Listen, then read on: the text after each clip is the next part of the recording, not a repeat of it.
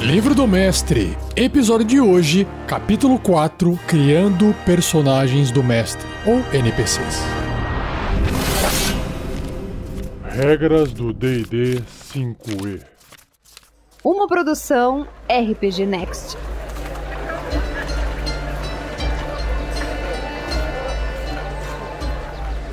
Como falado no título desse episódio, você ouviu corretamente. Esse episódio vai abordar o capítulo 4 inteiro numa tacada só. Ele fala sobre criando personagens do mestre, ou em inglês, Non-Player Characters, que são os NPCs. E o livro descreve o seguinte: um personagem do mestre é um personagem controlado pelo mestre. Os PDMs, ou NPCs em inglês, podem ser inimigos ou aliados, pessoas comuns ou monstros com nome. Eles incluem um taverneiro local, o velho mago que vive na torre na periferia da cidade, o cavaleiro da morte destruindo o reino e o dragão contando ouro em seu covil cavernoso. Esse capítulo mostra a você como concretizar personagens do mestre para o seu jogo. Para orientações sobre geração de blocos e estatísticas de monstros para um NPC, veja o capítulo 9, Oficina do Mestre. Seja você também um guerreiro uma guerreira do bem. Para saber mais, acesse padrim.com.br barra rpgnext ou picpay.me barra rpgnext. Planejando NPCs. Nada dá mais vida às aventuras e campanhas que um elenco de NPCs bem desenvolvido. Dito isso, os NPCs no seu jogo raramente precisam de mais complexidade que um personagem bem construído em um romance ou filme. A maioria dos NPCs são um pouco como jogadores na campanha, no entanto, os aventureiros são as estrelas. NPCs resumidos. Um NPC não precisa de estatísticas de combate, a não ser que ele represente uma ameaça. Além disso, a maioria dos NPCs precisam apenas de uma ou duas qualidades para torná-los memoráveis. Por exemplo, seus jogadores não terão problema em lembrar de um ferreiro sem noção com uma tatuagem de uma rosa preta em seu ombro direito ou do bardo mal vestido com o nariz quebrado. NPCs detalhados. Para NPCs que tenham um papel importante em suas aventuras, gaste mais tempo aprofundando suas histórias e personalidades. Como você verá, 10 frases podem resumir os elementos principais de um NPC memorável. Uma frase para cada uma das características a seguir, que são ocupação e história, aparência, habilidades, dom, maneirismo, interações com os outros, conhecimento útil, ideal, vínculo e defeito ou segredo. Apesar do material aqui se focar em NPCs humanoides, você pode ajustar os detalhes para criar NPCs monstruosos também. Então, começando com a ocupação e história. Em uma frase, descreva a ocupação do NPC e forneça uma breve anotação histórica que dá dicas do passado do personagem. Por exemplo, o NPC poderia ter servido um exército, ter sido preso por um crime ou se aventurado anos atrás. Sobre a aparência, em uma frase, descreva as características físicas mais distintas do NPC. Você pode rolar na tabela chamada Aparência do NPC ou pode escolher uma característica que melhor se adeque ao personagem. Então, na tabela você vai rolar um D20. Se sair um, a característica é joia chamativa, brincos, colar, pulseira, braceletes, por aí vai. Se sair dois, piercings. Se sair três, roupas extravagantes ou estrangeiras. 4. Roupas formais e limpas. 5. Roupas rasgadas e sujas. 6. Cicatriz notória. 7. Dente faltando. 8. Dedos faltando. 9. Cor de olho incomum ou duas cores diferentes. 10. Tatuagens. 11. Marca de nascença. 12. Cor de pele incomum. 13. Careca. 14. Barba ou cabelo trançado. 15. Cor de cabelo incomum. 16. Movimento de olhos nervoso. 17. Nariz distinto. 18. Postura distinta, torta ou rígida. 19. Excepcionalmente belo. E 20. Excepcionalmente feio. Indo para a parte de habilidades, você não precisa rolar os valores de habilidade para um NPC, mas anote as habilidades que estão acima ou abaixo da média, como grande força ou estupidez monumental, por exemplo. E use-as para informar as qualidades do NPC. E aqui temos duas tabelas, onde ambas você vai rolar um D6 para uma tabela você pode consultar a habilidade alta e outra habilidade baixa. Então, na tabela de habilidade alta, se sair um, força, poderoso, musculoso, forte como um touro. 2. Destreza, esbelto, ágil, gracioso. 3. Constituição, resistente, robusto ou sadio. 4. Inteligência, estudioso, escolado, curioso. 5. Sabedoria, perceptivo, espiritualizado, intuitivo. 6. Carisma, persuasivo, convincente, líder natural. E aí na tabela de habilidade baixa, se sair 1 na parte de força, fraco, magrelo, 2. Destreza, desajeitado, desastrado. 3. Constituição, doentio, pálido. 4. Inteligência, estúpido, lento. 5. Sabedoria, esquecido, distraído. 6. Carisma, enfadonho, chato. Indo para a parte do dom, em uma frase, descreva algo que seu NPC possa fazer que é especial. Se tiver algo, role então na tabela chamado Dons do NPC ou use-a para estimular suas próprias ideias. Então vamos lá. Tabelinha, você vai rolar um D20 para cada resultado um tipo de dom. Se sair um, toca um instrumento musical. Se sair dois, fala diversos idiomas fluentemente. 3. Inacreditavelmente sortudo. 4. Memória perfeita. 5. Bom com animais. 6. Bom com crianças. 7. Bom em resolver enigmas. 8. Bom em um jogo. 9. Bom em imitação. 10. Desenha lindamente. 11. Pinta lindamente. 12. Canta lindamente. 13. Bebe tudo sobre a mesa. 14. Carpinteiro especialista. 15. Cozinheiro especialista. 16. Especialista em arremessar dardos e fazer pedras saltarem.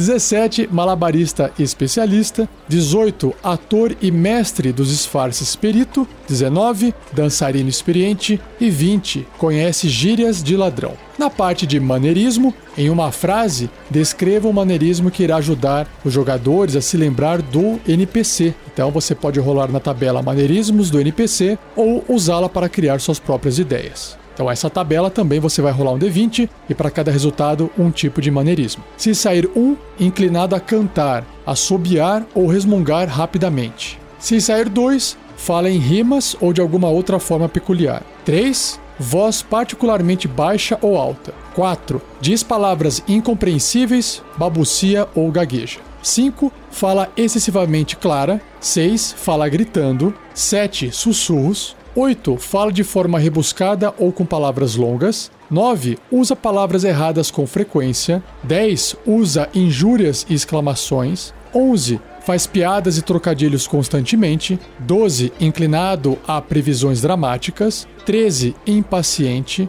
14. Vesgo. 15. Olhar distante. 16. Masca alguma coisa. 17. Paciente. 18. Estrala os dedos. 19. Rói as unhas. E 20. Enrola os cabelos ou puxa a barba. O próximo tópico de interações com os outros, em uma frase descreva como o NPC interage com outras pessoas, usando a tabela chamada Traços de interação do NPC, se necessário. O comportamento de um NPC pode mudar a depender de como interagem com ele. Por exemplo, um taverneiro poderia ser amigável com seus fregueses e rude com seu pessoal. E aqui na tabela, você vai rolar um D12 e para cada resultado, um tipo de traço de interação desse NPC. Se sair um, ele é argumentativo. 2, arrogante. 3, barulhento. 4, rude. 5, curioso. 6, amigável. 7, honesto. 8, esquentado. 9, irritadiço. 10, ponderado. 11, quieto. E 12, desconfiado. Indo para o conhecimento útil, em uma frase, descreva um pouco do conhecimento que o NPC possui que poderia ser útil para os personagens dos jogadores. O NPC poderia saber algo tão banal quanto qual a melhor estalagem na cidade, ou tão importante quanto pistas necessárias para resolver um homicídio. Indo para o ideal, em uma frase, descreva um ideal que o NPC tem de mais precioso e que governa suas maiores ações. Os personagens dos jogadores que descobrirem o ideal de um NPC podem usar o que descobriram para influenciar esse NPC durante uma interação social, como discutido no capítulo 8 chamado Conduzindo o Jogo. Os ideais podem se relacionar à tendência, como mostrado na tabela Ideais do NPC. As conexões de tendência aqui são apenas sugestões. Ou seja, um personagem mal poderia ter um ideal de beleza, por exemplo. Então, na tabela de ideais do PDM, possui três blocos: ideal bom versus ideal mal, ideal leal versus ideal caótico, ideal neutro versus outros ideais. Você rola um D6 e para cada um desses blocos sai um resultado duplo. Então vamos lá. Começando pela tabelinha ideal bom versus ideal mal. Você tirou um no dado, o ideal bom é beleza e o ideal mal é dominação. 2. Caridade versus ganância. 3. Bem maior ou força. 4. Vida ou dor. 5. Respeito ou retribuição. 6. Autossacrifício ou matança. Já na parte da tabela que tem o ideal leal versus o ideal caótico, se sair um, comunidade ou mudança. 2. Justiça ou criatividade. 3. Honra ou liberdade. 4. Lógica ou independência. 5. Responsabilidade ou sem limites. 6. Tradição ou extravagância. E no último bloco dessa tabela, o ideal neutro versus outros ideais. Se sair um, equilíbrio ou aspiração. 2. Conhecimento ou descoberta. 3. Viva e deixe viver ou glória. 4. Moderação ou nação. 5. Neutralidade ou redenção. 6. Povo ou autoconhecimento. Indo para a parte de vínculo, em uma frase, resuma as pessoas, lugares ou coisas que são especialmente importantes para o NPC. A tabela chamada Vínculos do NPC oferece sugestões em ambas categorias. Os antecedentes de personagem do livro do jogador exploram vínculos mais detalhadamente e os personagens dos jogadores que descubram o vínculo de um NPC podem usar o que descobriram para influenciar esse NPC durante uma interação social, como discutido no capítulo 8. Então, a tabelinha vínculos do NPC, você rola um D10 e para cada resultado, um tipo de vínculo. Se sair um, dedicado a completar um objetivo de vida pessoal. 2. Protege membros próximos da família. 3. Protege colegas ou compatriotas. 4. Leal a um benfeitor, patrono ou empregador. 5. Cativado por um interesse romântico. 6. Atraído por um local especial. 7. Protege uma lembrança especial. 8. Protege um bem valioso. 9. Em busca de vingança. E 10. Role duas vezes, ignorando resultados iguais a 10. Por fim, na parte de defeito ou segredo, em uma frase, descreva o defeito do NPC, algum elemento de personalidade ou história do personagem que poderia potencialmente comprometer esse personagem, ou um segredo que o NPC esteja tentando esconder. A tabela chamada Defeitos e Segredos do NPC fornece diversas ideias. Os antecedentes no livro do jogador podem ser usados para criar defeitos mais detalhados. Personagens e jogadores que descubram o defeito ou segredo de um NPC podem usar o que descobriram para influenciar o NPC durante uma interação social, como discutido no capítulo 8. Então, essa tabelinha chamada Defeitos e Segredos do NPC, você vai rolar um dado de 12 faces e para cada resultado, um tipo de defeito ou segredo. Se sair um, amor proibido ou suscetível a se apaixonar. 2. Gosta de prazeres escusos. 3. Arrogante. 4. Inveja as posses ou posto de outra criatura. 5. Ganância desenfreada. 6. Inclinado a se enfurecer. 7. Tem um inimigo poderoso. 8. Fobia específica. 9. História vergonhosa ou escandalosa. 10. Crime ou delito secreto. 11. Possui conhecimento proibido. 12. Bravura imprudente. Monstros como NPCs. Monstros batizados que têm um papel significante em uma aventura merecem a mesma atenção que você daria para um NPC humanoide, como maneirismos, assim como ideais, vínculos, defeitos e segredos. Se um beholder, um observador, dominador, estiver por trás de atividades criminosas em uma cidade, não se prenda apenas às descrições do Manual dos Monstros para descrever a aparência e personalidade da criatura. Passe um tempo dando um pouco de histórico, uma peculiaridade distinta na aparência, especialmente um ideal, um vínculo e um defeito. Como exemplo, considere o Xanatar em português ou Zanatar em inglês, um observador, beholder, que comanda extensivas operações criminosas na cidade de Águas Profundas, Waterdeep. O corpo esférico de Xanatar ou Sanatar é coberto por um couro com uma textura similar a paralelepípedos. Suas hastes oculares estão ligadas como as pernas de um inseto e algumas das hastes têm anéis mágicos nelas. A fala de Xanatar, ou Zanatar, é lenta e deliberada, e ele prefere desviar seu olho central de criaturas com quem esteja falando. Como todos os observadores, os beholders, ele considera as outras criaturas inferiores, apesar de compreender a utilidade de seus lacaios humanoides. Xanatar usa os esgotos abaixo de águas profundas para acessar virtualmente qualquer local dentro ou abaixo da cidade. O ideal de Xanatar é a ganância. Ele anseia por itens mágicos poderosos e cerca-se de ouro, platina e gemas preciosas. Seu vínculo é com seu covil, um complexo de cavernas elaborado escavado entre os esgotos retorcidos de águas profundas que foi herdado de seu predecessor e é estimado acima de tudo. Seu defeito é sua queda por prazeres exóticos, comidas finamente preparadas, óleos perfumados, especiarias e ervas raras. Estabelecer essas informações permite que você interprete Xanatar não apenas como um observador, um beholder ordinário. As complexidades da caracterização da criatura criam mais interação memorável e possibilidades de histórias interessantes. Estatísticas de NPC quando você der ao NPC estatísticas de jogo, você tem três opções principais: dar ao NPC apenas algumas estatísticas que ele precise, dar ao NPC um bloco de estatísticas de monstro ou dar ao NPC uma classe e níveis. As duas opções finais requerem um pouco mais de explicação. Então, nós temos aqui usando o bloco de estatísticas de monstro. O apêndice B do Manual dos Monstros Contém estatísticas para vários NPCs genéricos que podem ser personalizados como você achar adequado, e o capítulo 9 desse livro, o livro do mestre, oferece orientações de como ajustar essas estatísticas e criar um novo bloco de estatísticas. Agora, se você quer usar classes e níveis, você pode criar um NPC exatamente como criaria um personagem de jogador, usando as regras do livro do jogador. Você pode até mesmo usar uma ficha de personagem para monitorar as informações vitais do NPC. E para esse tipo de NPC, nós temos aqui opções de classe, equipamento e nível de desafio. Opções de classe diz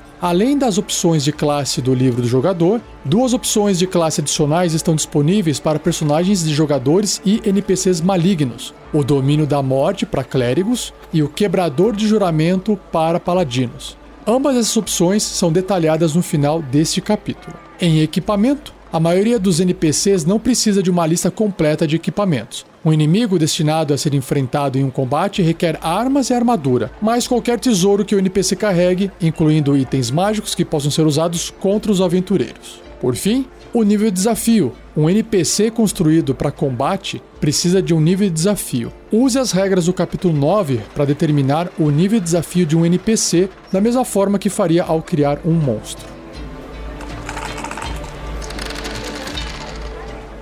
NPCs membros do grupo. Os NPCs poderiam se juntar ao grupo de aventura por quererem uma parte dos espólios e estão dispostos a aceitar uma parcela igual do risco, ou eles podem seguir os aventureiros por causa de um vínculo de lealdade, gratidão ou amor. Tais NPCs são controlados por você ou você pode transferir o controle para os jogadores.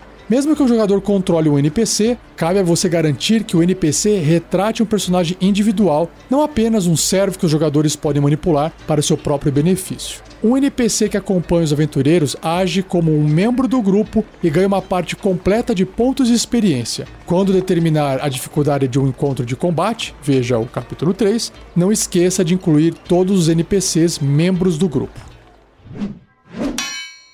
Seguidores de nível baixo. Sua campanha poderia permitir que os personagens dos jogadores adquiram NPCs de nível baixo como seguidores. Por exemplo, um paladino poderia ter um paladino de nível 1 como escudeiro, um mago poderia aceitar um mago de segundo nível como um aprendiz, um clérigo poderia escolher ou ser designado a um clérigo de terceiro nível como acólito, e um bardo teria um bardo de quarto nível como um suplente. Uma vantagem de permitir que personagens de nível baixo juntem-se ao grupo é que os jogadores terão personagens substitutos caso seus personagens principais tirem uma folga, se aposentem ou morram.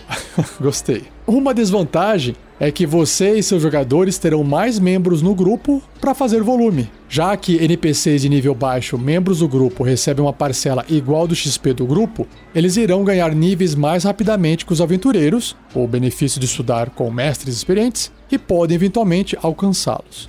Isso também significa que o progresso dos aventureiros será ligeiramente retardado, já que eles têm que partilhar o seu XP com um NPC, assumindo apenas parte do fardo da aventura. Monstros poderosos, que sejam um desafio apropriado para personagens de nível alto, podem causar dano suficiente para matar ou incapacitar instantaneamente um seguidor de nível baixo. Os aventureiros deveriam esperar gastar esforços e recursos protegendo os NPCs de nível baixo, membros do grupo e para fornecer cura quando essa proteção falhar.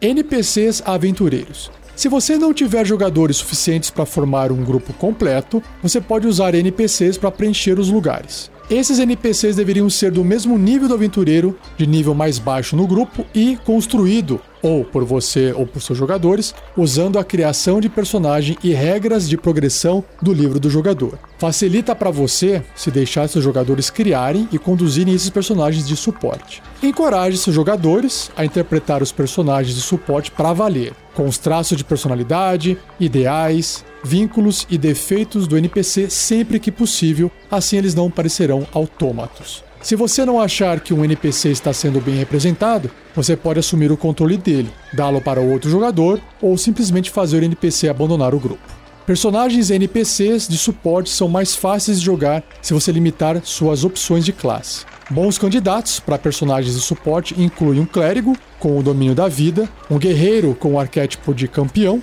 um ladino com o arquétipo de ladrão e um mago especialista em evocação. Só acho aqui um detalhe que um clérigo é um personagem, né, uma classe que é bem complexa por causa do número de magias que ele tem acesso. Então, tome cuidado.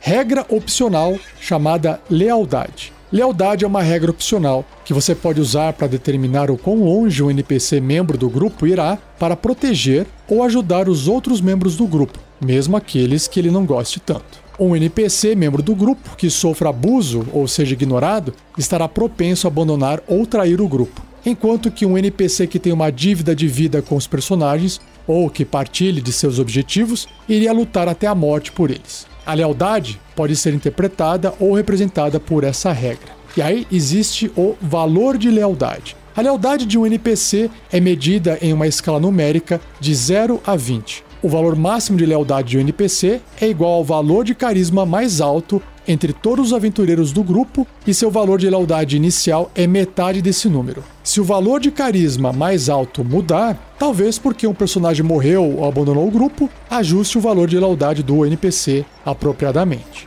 E aí, como é que você monitora essa lealdade? Você pode monitorar o valor de lealdade de um NPC secretamente para que os jogadores não saibam exatamente se um NPC membro do grupo é leal ou desleal, mesmo que o NPC atualmente esteja sob controle de um jogador. O valor de lealdade de um NPC aumenta em 1d4 se outro membro do grupo ajudá-lo a completar um objetivo ligado ao vínculo dele. Da mesma forma, o valor de lealdade de um NPC aumente em 1d4 caso ele seja tratado particularmente bem, por exemplo, dando-lhe uma arma mágica de presente, ou seja resgatado por outro membro do grupo. O valor de lealdade do NPC nunca poderá passar do máximo. Agora, quando outros membros do grupo agirem de maneira contrária à tendência ou vínculo do NPC, reduz o valor de lealdade dele em 1d4.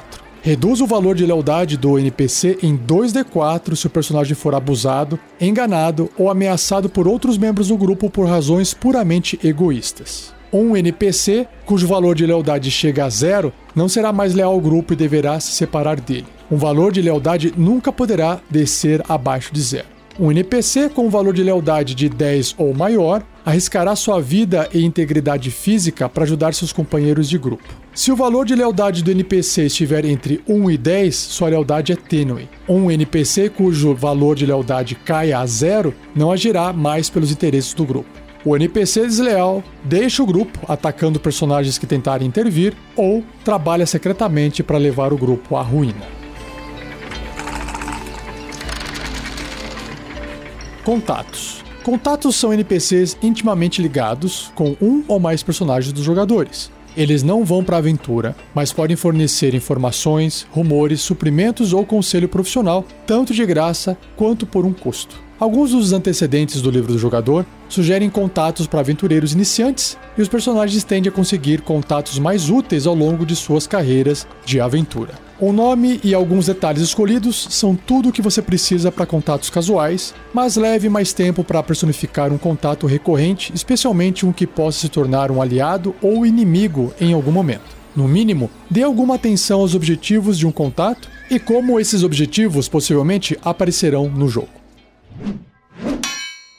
Patronos. Um patrono é um contato que emprega os aventureiros, fornecendo ajuda ou recompensas, assim como missões e ganchos de aventura. Na maior parte do tempo, um patrono tem um interesse especial no sucesso dos aventureiros e não precisa ser persuadido para ajudá-los. Um patrono pode ser um aventureiro aposentado em busca de jovens heróis para lidar com ameaças crescentes, ou um prefeito que sabe que a guarda da cidade não pode lidar com um dragão exigindo tributos. Um xerife torna-se um patrono ao oferecer uma recompensa por kobolds assaltantes aterrorizando a zona rural local, assim como um nobre que deseje que monstros de uma propriedade abandonada sejam expulsos. Serviçais. Aventureiros podem pagar NPCs para fornecer serviços em diversas circunstâncias. Informações sobre serviçais aparecem no capítulo 5, chamado Equipamento, no livro do jogador.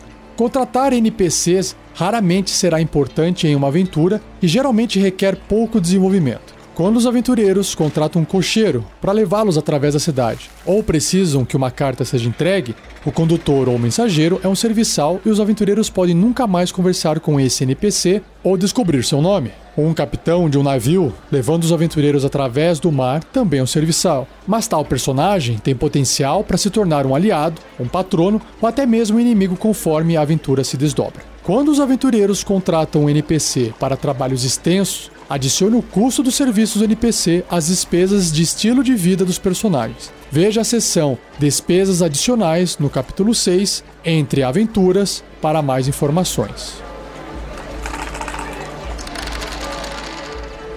Extras Extras são os personagens e criaturas nos bastidores que os personagens principais raramente, quando nunca, interagem. Extras podem ser elevados a papéis mais importantes em virtude dos aventureiros interagindo com eles. Por exemplo, um jogador poderia ser atraído por uma referência passageira que você fez sobre um órfão de rua e tenta começar uma conversa com o jovem. De repente, um extra a quem você não deu importância se torna a figura central em uma cena de interpretação improvisada. Sempre que extras estiverem presentes, esteja preparado para dar-lhes nomes e maneirismos de improviso. De forma rápida, você pode pescar os nomes de personagens para raças específicas encontradas no capítulo 2, chamado Raças, do livro do jogador. Vilões por suas ações, os vilões fornecem estabilidade no trabalho dos heróis. O capítulo 3 ajuda você a determinar vilões adequados para suas aventuras, enquanto que esta seção ajuda você a personificar suas tramas malignas, métodos e defeitos. Deixe as tabelas a seguir inspirarem você. Quais são as tabelas que o livro apresenta? A primeira se chama Trama do Vilão, que vai apresentar objetivo e trama. A outra é Métodos do Vilão. E a última, Suas Fraquezas. Então vamos aqui para a primeira tabela da trama do vilão. Você vai rodar um D8 e para cada resultado de 1 a 8, você roda um outro dado, que pode ser um D4 ou um D6, dependendo de cada resultado do D8. Então, se sair 1 no D8, o resultado é imortalidade. E aí você vai rodar um D4. E aí, se sair um, a trama é adquirir um item lendário para prolongar a vida. Se sair dois, ascender a divindade. 3. Tornar-se um morto-vivo ou obter um corpo mais jovem. E 4. Roubar a essência de uma criatura planar. Se sair o número 2 no dado de 8 faces, o objetivo é influência. Aí você vai rodar um D4 novamente. Se sair um, a trama é adquirir uma posição de poder ou título. 2. Vencer uma disputa ou torneio. 3. Ganhar o favor de um indivíduo poderoso. E 4. Colocar um peão em uma posição de poder. Se sair o número 3 no D8, o objetivo é magia. Aí você vai rolar um D6 para descobrir a trama. Se sair 1, obter um artefato antigo. 2. Construir um edifício ou dispositivo mágico. 3. Executar os desejos de uma divindade. 4. Oferecer sacrifícios para uma divindade. 5. Contratar uma divindade ou poder perdido. Ou 6. Abrir um portal para o outro mundo.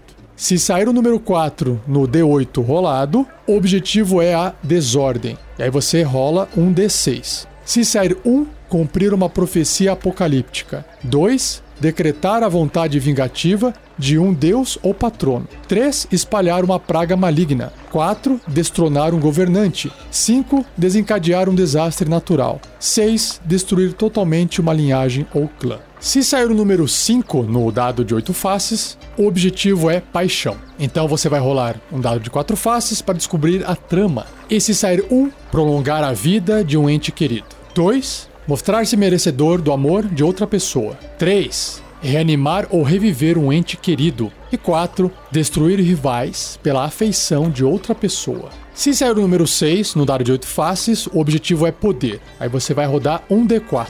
No resultado de 1, a trama é conquistar uma região ou incitar uma rebelião. 2. Adquirir controle de um exército. 3. Tornar-se o poder por trás do trono. E 4. Ganhar o favor de um governante. Se o resultado for 7 no dado de 8 faces, o objetivo é a vingança. E aí você vai rodar um D4.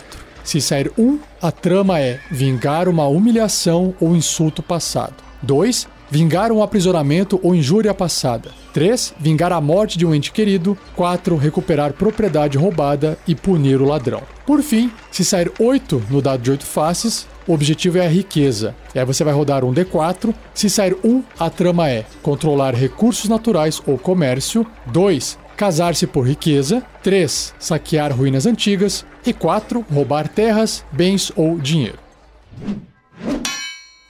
A próxima tabela ocupa uma página inteira e ela apresenta os métodos do vilão. Você vai rolar um D20 e para cada resultado vai apresentar um tipo de método que pode ou não ter que rolar outro dado, assim como eu fiz na tabela anterior. Então, se sair um no D20, o método é devastação agrícola. Só que você tem que rodar um D4 novamente. Se sair um, é uma praga. 2, colheita fracassada. 3 é uma seca. 4, fome. Se sair 2 no D20, o método é assalto ou ataques. Se sair 3 no D20, caça de recompensa ou assassinato. Se sair 4 no D20, o método é cativeiro ou coerção. Só que aí você vai rodar um D10, um dado de 10 faces. Se sair 1 nesse D10, o método é suborno, 2 sedução, 3 despejo, 4 aprisionamento, 5 sequestro, 6 intimação legal, 7 quadrilha de imprensa, 8 acorrentamento,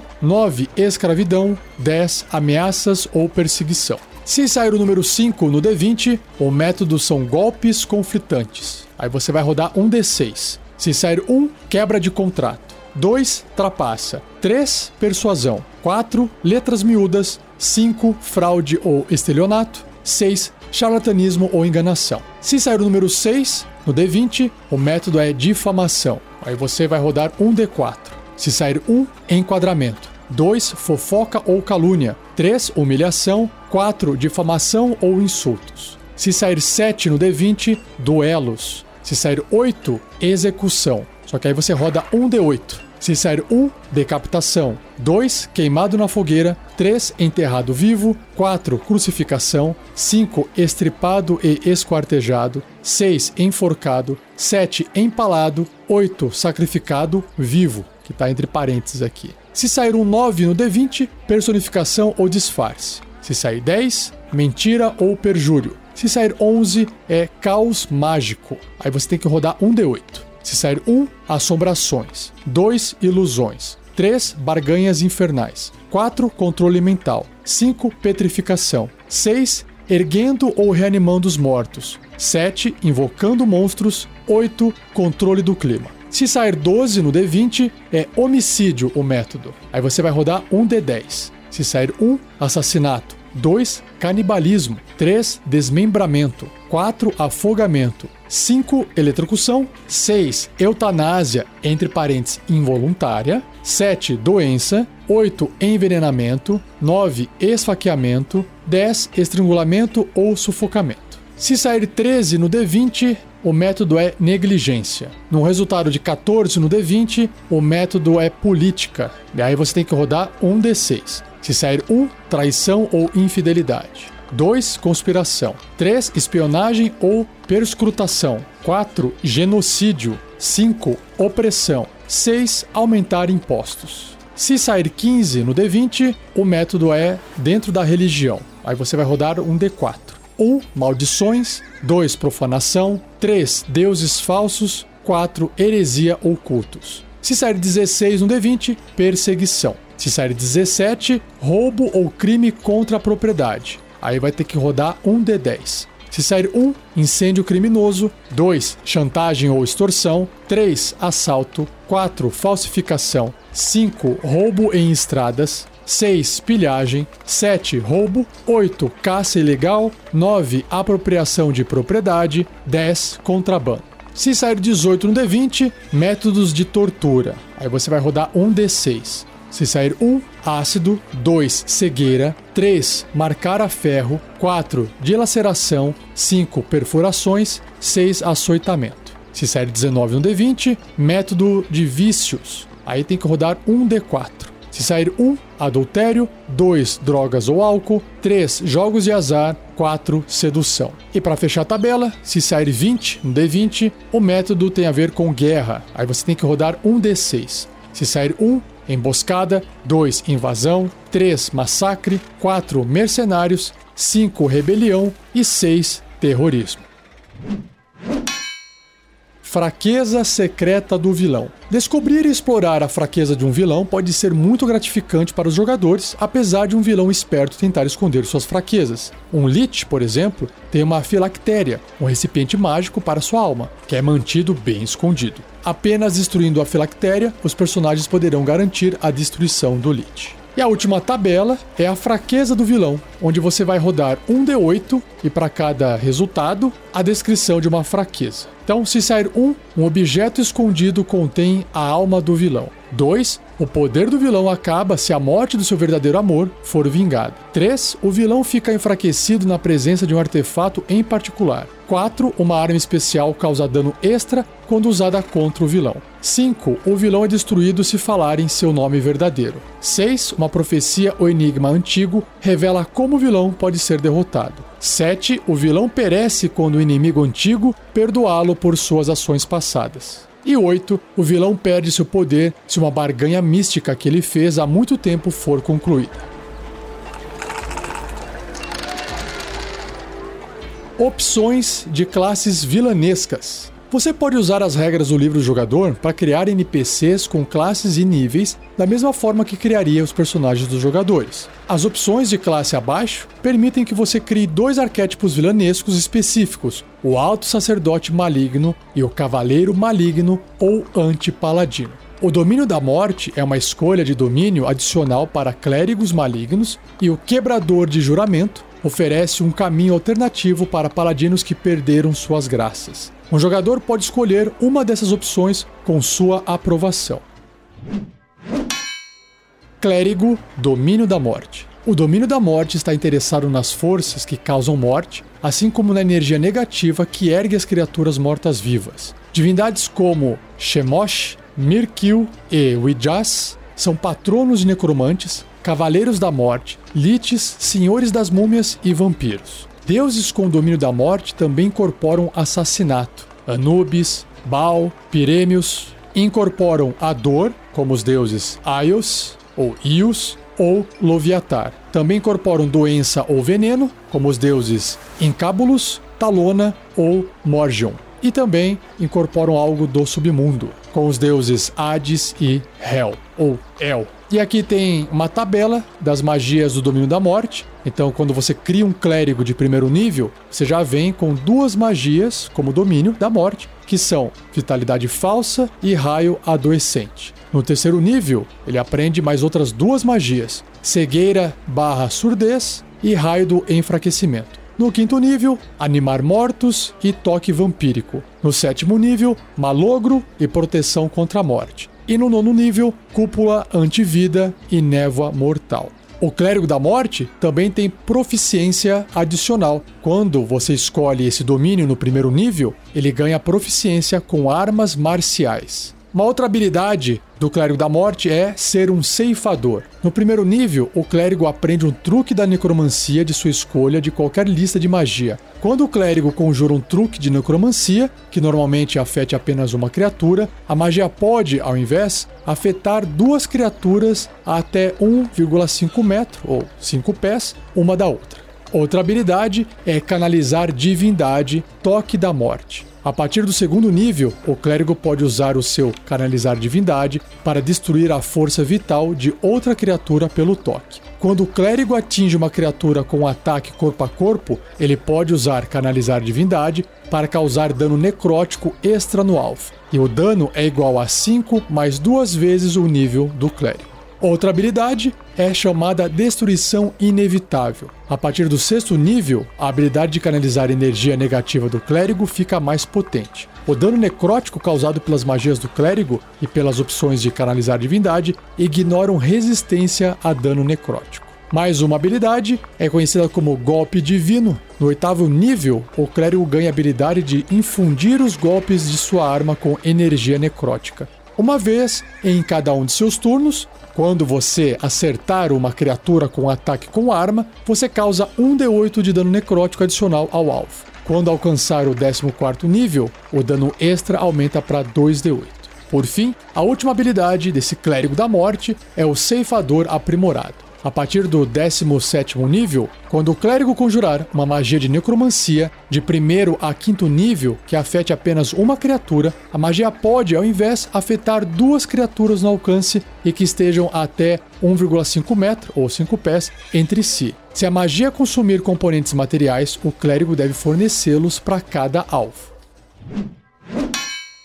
E para fechar esse capítulo e também esse episódio, o Paladino Quebrador de Juramento, o Oathbreaker. Um quebrador de juramento é um paladino que descumpriu seus juramentos sagrados ao perseguir alguma ambição sombria ou servir um poder maligno. Toda a luz que ardia no coração do paladino foi extinta, apenas as trevas permaneceram. Um paladino deve ser mau e pelo menos terceiro nível para se tornar um quebrador de juramento. O paladino substitui as características específicas do seu juramento sagrado pelas características de quebrador de juramento. Então nós temos aqui magias de quebrador de juramento. Um paladino quebrador de juramento perde as magias de juramento ganhas anteriormente e no lugar ganha as magias de quebrador de juramento nos níveis de paladino listados. E aí tem uma tabelinha onde tem essas magias do quebrador de juramento. Então, o paladino, quando chega no terceiro nível, que ele acabou de começar a ser um quebrador de juramento,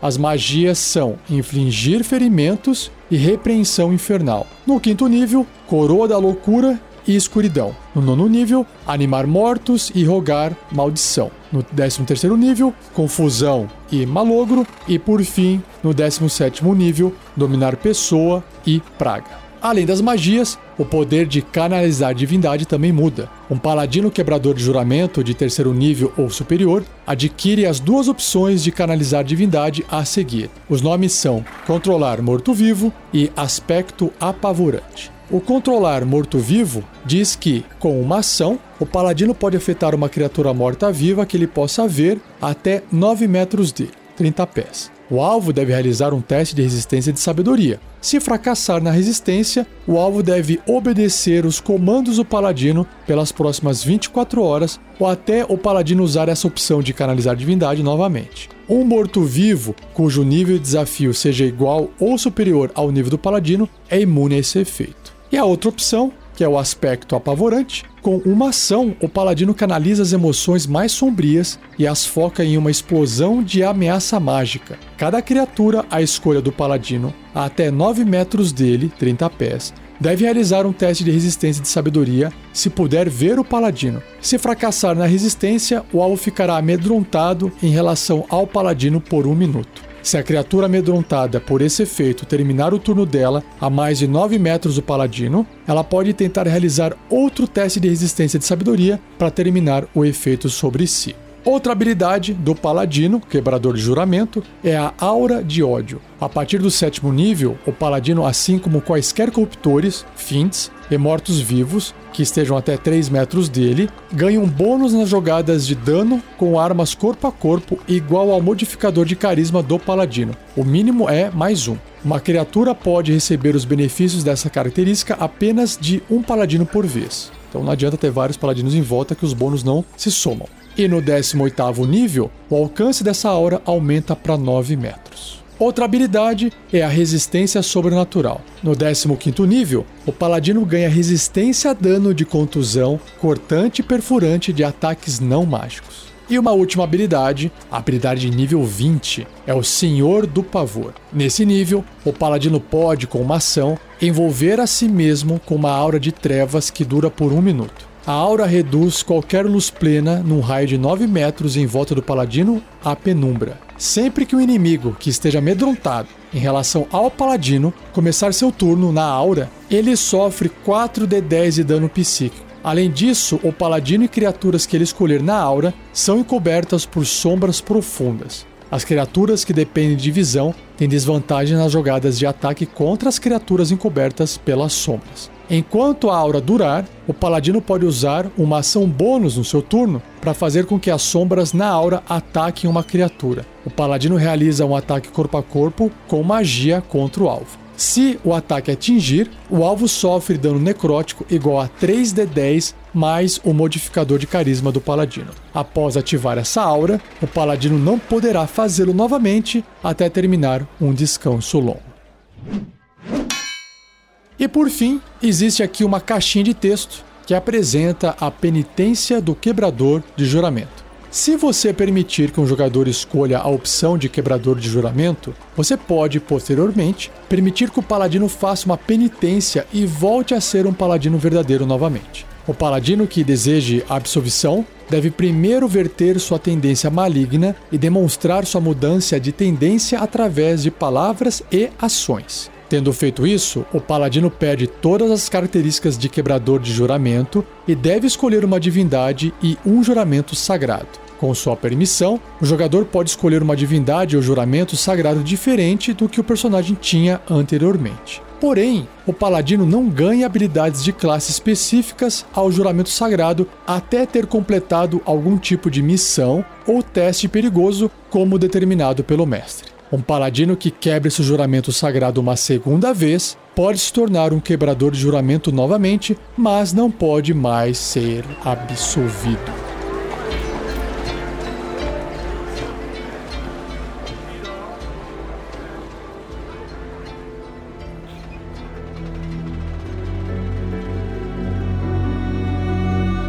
E assim eu encerro mais um episódio do Regras do D&D 5e. Espero que você tenha gostado. Deixe um like, curta, compartilhe. Agradeça ao editor Gleico Vieira Pereira. E se você tiver dúvidas, já sabe, rafael47@rpgnext.com.br.